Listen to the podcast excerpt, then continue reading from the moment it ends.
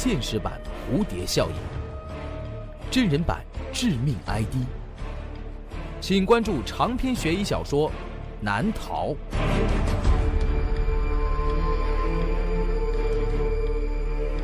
当当、京东、淘宝网上书店均有销售。诸威悬疑工作室荣誉出品。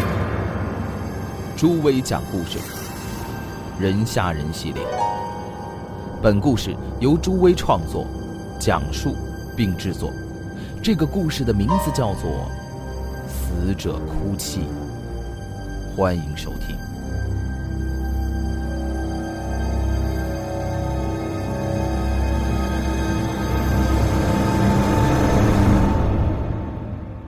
清晨，秦泽被一阵吵闹的吹打声吵醒，那刺耳的旋律告诉他，大概是有个邻居去世了。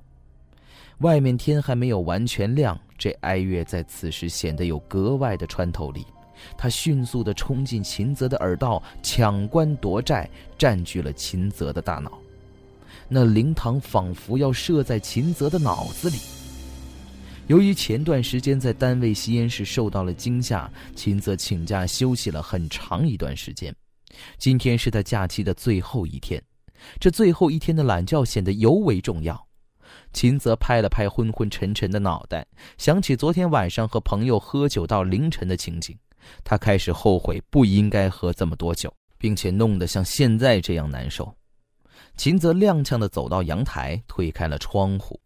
想让清晨的微风吹散屋子里那浓浓的酒气，他把头探出窗外，向楼下看去，果然，就是自己楼下的那户，有人在昨天晚上去世了。这户人家在这附近还算有些名气，家里的老爷子孙义仁是个医生，听说他在心脏疾病方面很在行，不过前段时间由于想办法治疗儿子的病。他走了偏门，被捕了。那家里就应该只有他儿子才对，难道是他儿子孙小杰死了？这可真是出乎意料。记得上次孙小杰在楼道里突然间感觉心脏不舒服，还是秦泽发现并且及时的把孙小杰送到了医院。当时听说孙小杰能捡回一条命，可真是奇迹。那个时候他的心脏已经快支撑不住了。后来，孙一人千方百计，甚至触犯法律，把儿子治好了，但是最后还是没能逃脱命运的安排。秦泽穿好了衣服，想要出去走走，毕竟这样的吹吹打打将要持续一个上午，他可不想在这样的环境里度过假期的最后一天。秦泽走下楼梯，当他经过孙家门口的时候，听到从门里传出阵阵的哭声。那声音听起来是一个年轻人的。孙家在本市朋友很多，虽然孙义人入狱了，但是还是会有一些朋友上门来问候。此刻正在办丧事，进进出出的门就根本没有锁，虚掩着。透过门缝，秦泽看到灵堂正中央摆放着一张照片，黑白的，那应该是死者的照片。秦泽看见那照片上。是孙义仁的面孔。孙义仁死了。秦泽向前走了几步，仔细地向门里看去，在那遗像的下面停放着一具尸体，不知道是不是为了瞻仰遗容，那尸体的上半身并没有用白色的布单蒙起来。秦泽看到那是一具老者的尸体，头发已经斑白，脸上皱纹堆积，比起进监狱之前，孙一人苍老了许多。看样子里面的日子并不好过。秦泽看见孙义人左边的头发有些凌乱，不知道是不是由于丧事仓促，没能好好的梳理。孙义人表情安详的躺着，他穿着笔挺的黑色西装，白色的衬衫，那西装的右胸前口袋里还别着一朵白色的花。让秦泽有些不解的是，孙毅然居然打着一条红色的领带。这颜色挂在胸前，简直是太鲜艳了。哎，看什么呢？一个苍老的声音从秦泽的背后传了过来。秦泽转过身，身后站着一个老头，那是邻居刘大伯。刘大伯，我下楼看见老孙家办丧事呢。哦，小秦呐，你这孩子怎么能在人家办丧事的时候从门缝往里看呢？哎，这孙艺人不是已经，怎么会？嗨，听说老孙在里面心脏病突发，抢救无效去世的，昨天刚把遗体领回来。呃，小秦，你记着，可千万不能在这个时候从门缝往里看呐。这是对死者的不尊重。听说老孙头生前在最后的这段时光里受尽了侮辱，本来怨气就重，你小心他回头来找你。刘大伯，你说什么呢？迷信！咣的一声。孙艺人家的门被一阵突如其来的风给吹开了，巨大的响声让秦泽吓了一跳，他下意识的回过头，然后啪嗒一声，他看见放在桌子上的遗像被那阵风给吹倒了。站在门口的孙小杰过来关门的时候，跟秦泽对视了一眼。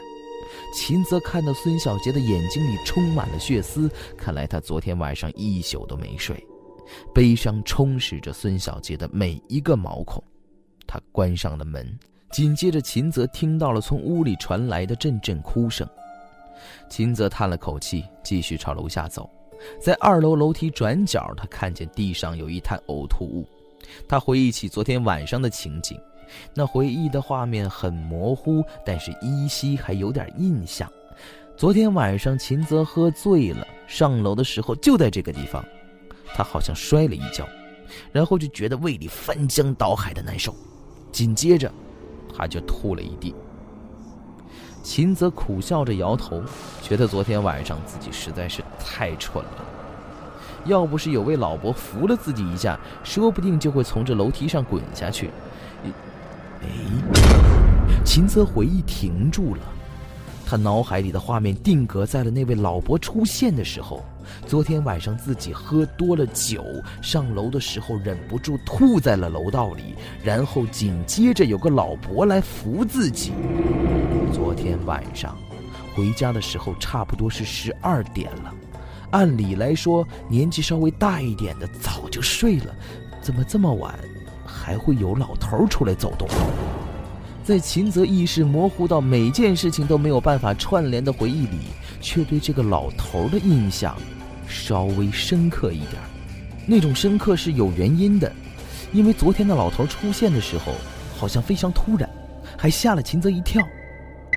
还有一点让秦泽印象特别深的就是，那老头的脖子上好像系着一条红色的领带。难道，难道那个老头是孙艺人？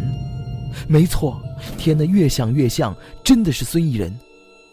孙艺人的遗体昨天刚刚领回家，不是他又会是谁呢？这么晚了，哪会有哪个老人在楼道里转悠？而且脖子上还系着一条自己刚才见到的红色领带，自己见鬼了吗？楼上孙艺人家里的哭声仍在继续，那悲悲戚戚的哭声打断了秦泽的思绪，他顿时觉得刚才自己的想法非常可笑。喝了那么多酒，怎么可能记得清楚是什么人？说不定自己根本没有遇到谁。混乱的记忆让自己把刚刚看到的情节跟这件事情搭错了线。秦泽耸了耸肩，走出了大楼。当他再次回家的时候，已经是晚上十点多了。楼道里空荡荡的，漆黑一片，安静又有点凉飕飕的。秦泽沿着楼梯一步一步地朝上走着。自己的家住在四楼，在回家前，他要经过孙艺人的家门口，这让秦泽觉得有点不安。自己今天搭错线的回忆和刘大伯那渗人的叮嘱，让他莫名的紧张。三楼就要到了。孙艺人家的门前还挂着黑白的纸灯笼，那就像是一个专门吸收胆量的吸尘器悬挂在那里，让秦泽越看越害怕。他低下头，在经过孙艺人门前的时候，秦泽特意的将身子向内侧过来，尽可能的远离孙艺人的家门，好像那门会突然间打开，在里面会有什么可怕的东西突然间钻出来。总算是顺利通过了那道可怕的门，秦泽回到了自己的家，他把昨天喝酒时穿着的衣服扔进了洗衣机，然后洗了个澡，躺在床上，休息了这么多天，居然仍觉得疲倦。孙艺人的死在他脑子里不停地打转，真的不知道自己究竟是因为刘大伯的那番话呢，还是因为别的什么事儿。昨天晚上的酒劲儿已经过去了，但是中和这些酒精好像消耗掉秦泽今天大部分的体力，不知不觉中，秦泽迷迷糊糊的睡着了。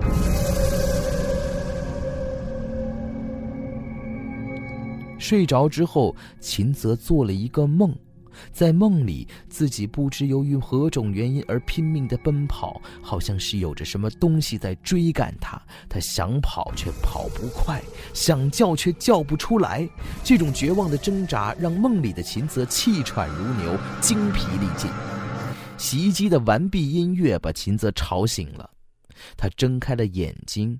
刚才的梦仿佛在现实当中发生过一次，他现在觉得自己呼吸困难。真像是跑完了一段长跑。此时，窗外月光柔和地穿过窗帘，洒在卧室的地板上。秦泽的洗衣机放在阳台，他鼓足力气坐起了身子，准备去阳台把衣服挂起来。一个人，秦泽看见有一个人，准确的说，应该是一个没有头的人，挂在自己家的阳台上荡来荡去。那念头一闪而过。定了定神之后，秦泽才意识到，那其实并不是什么人，而是一套衣服挂在阳台上，伴随着夜风左右摇摆。月光照射到那悬挂在晾衣架上的衣服所形成的影子，透过窗帘，就像是一个没有头的人挂在那里。秦泽松了一口气，他在心里告诉自己，不能再这样神经兮兮的了，否则早晚把自己逼疯。他走到阳台，拉开了窗帘正当秦泽要打开洗衣机盖的时候，一阵哭声从楼下传了上来。这哭声是那么的凄惨，在这寂静的深夜，听得让人觉得心里发毛。那声音听起来并不像是从楼下孙艺人家的方向传上来的，那方向听上去……像是楼底下的空地。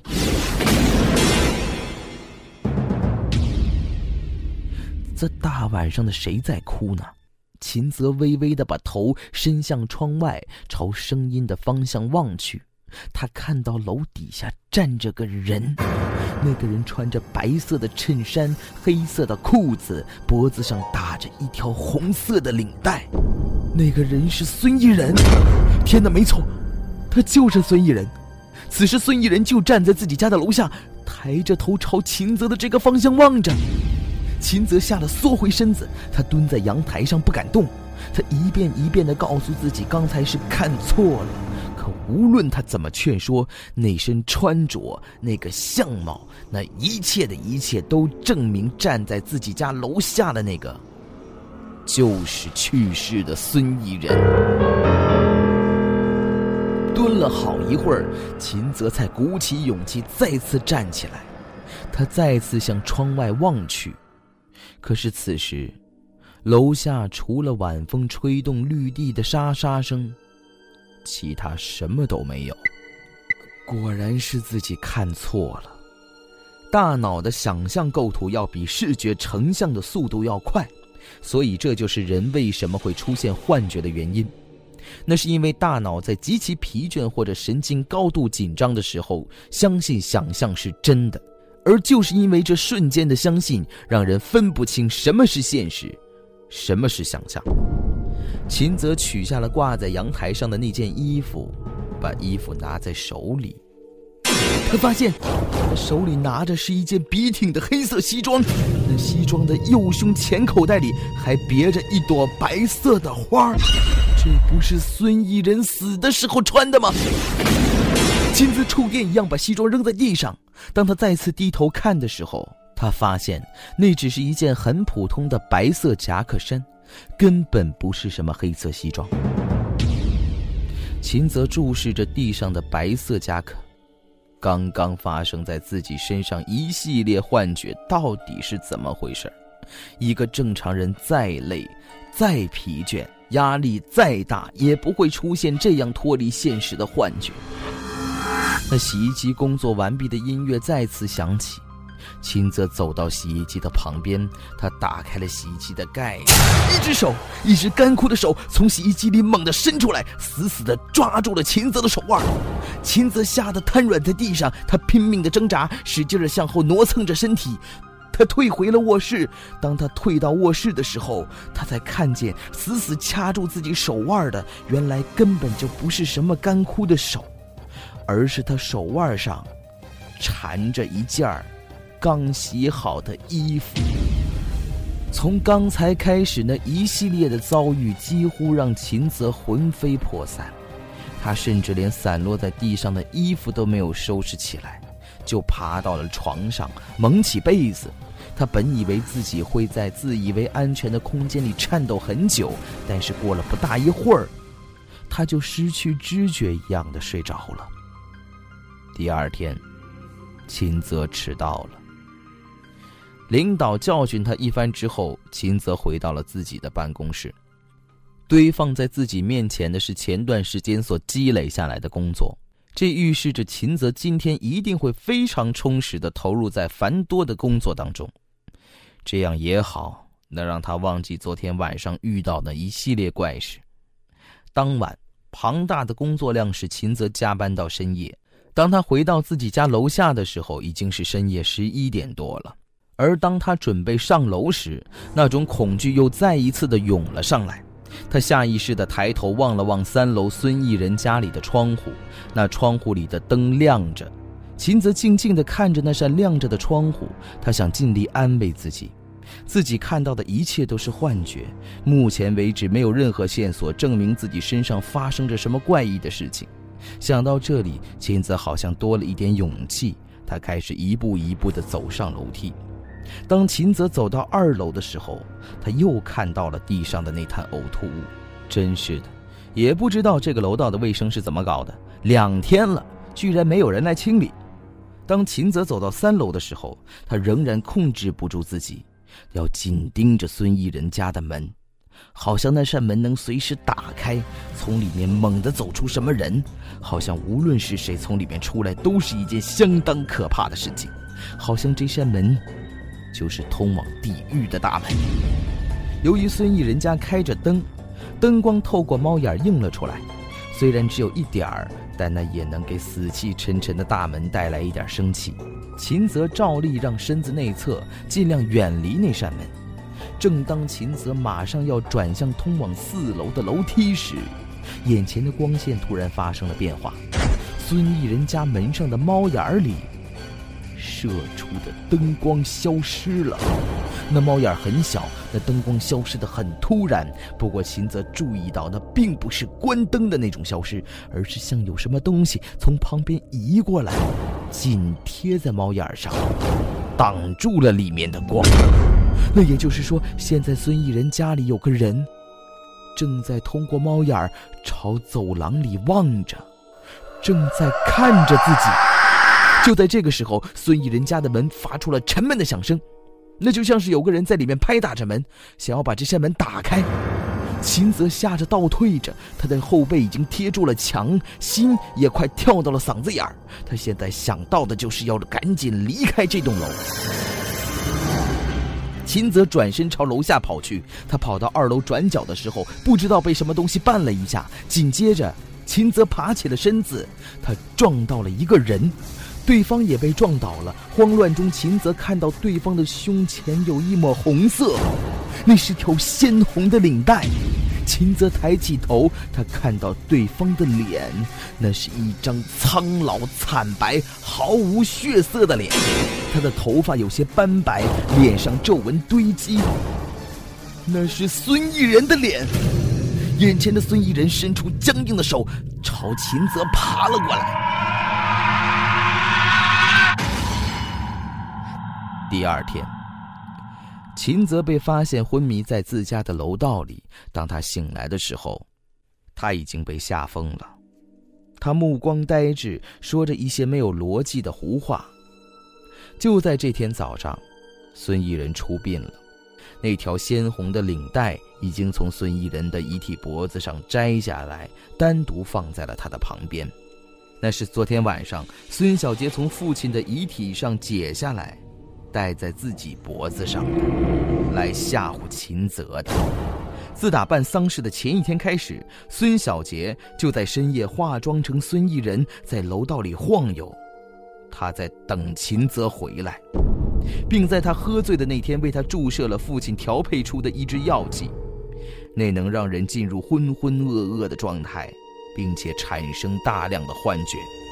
除了这些，还有一封信，那是孙艺人在狱中为儿子写的。亲爱的儿子，如果你看到这封信的时候，我已经不在了，请不要为我难过，这都是我罪有应得。不过还有一个人，他也应该受到惩罚，但是我们不能报警，那样就会暴露当初的一些事情。信封里有另外一张信纸，那上面写着我的整个计划，是用我独特的写字手法写的。我在你小时候教过你怎么辨认，那些字除了你之外不会有别人认的。记住，儿子，我做的一切都是为了你。好了，我准备好用死展开我们的计划了，保重。爱你的父亲。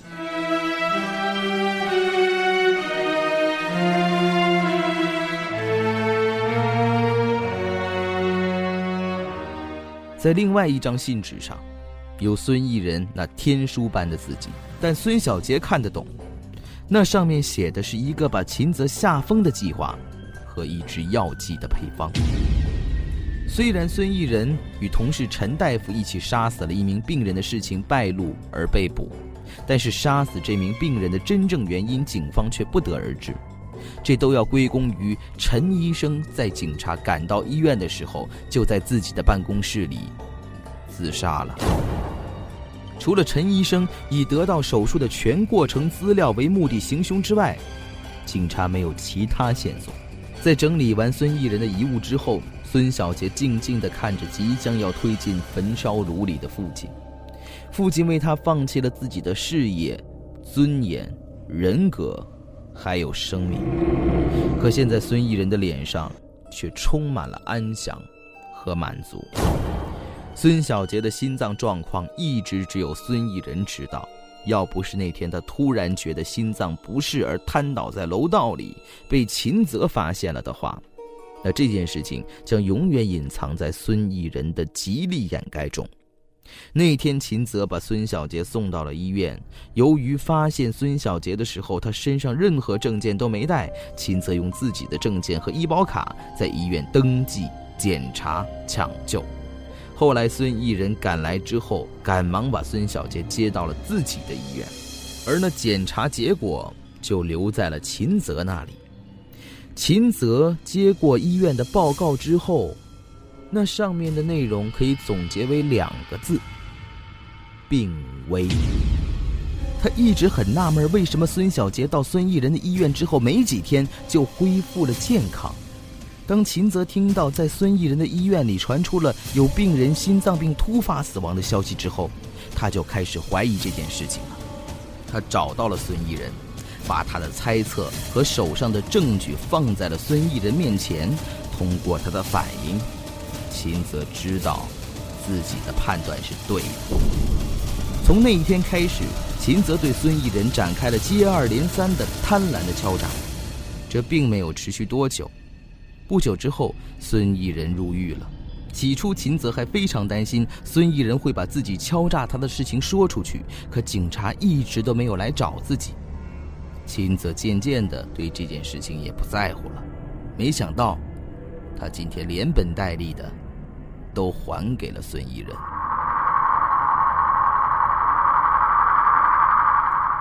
好了，这就是我为您讲述的“人吓人”系列“死者哭泣”的故事。感谢收听。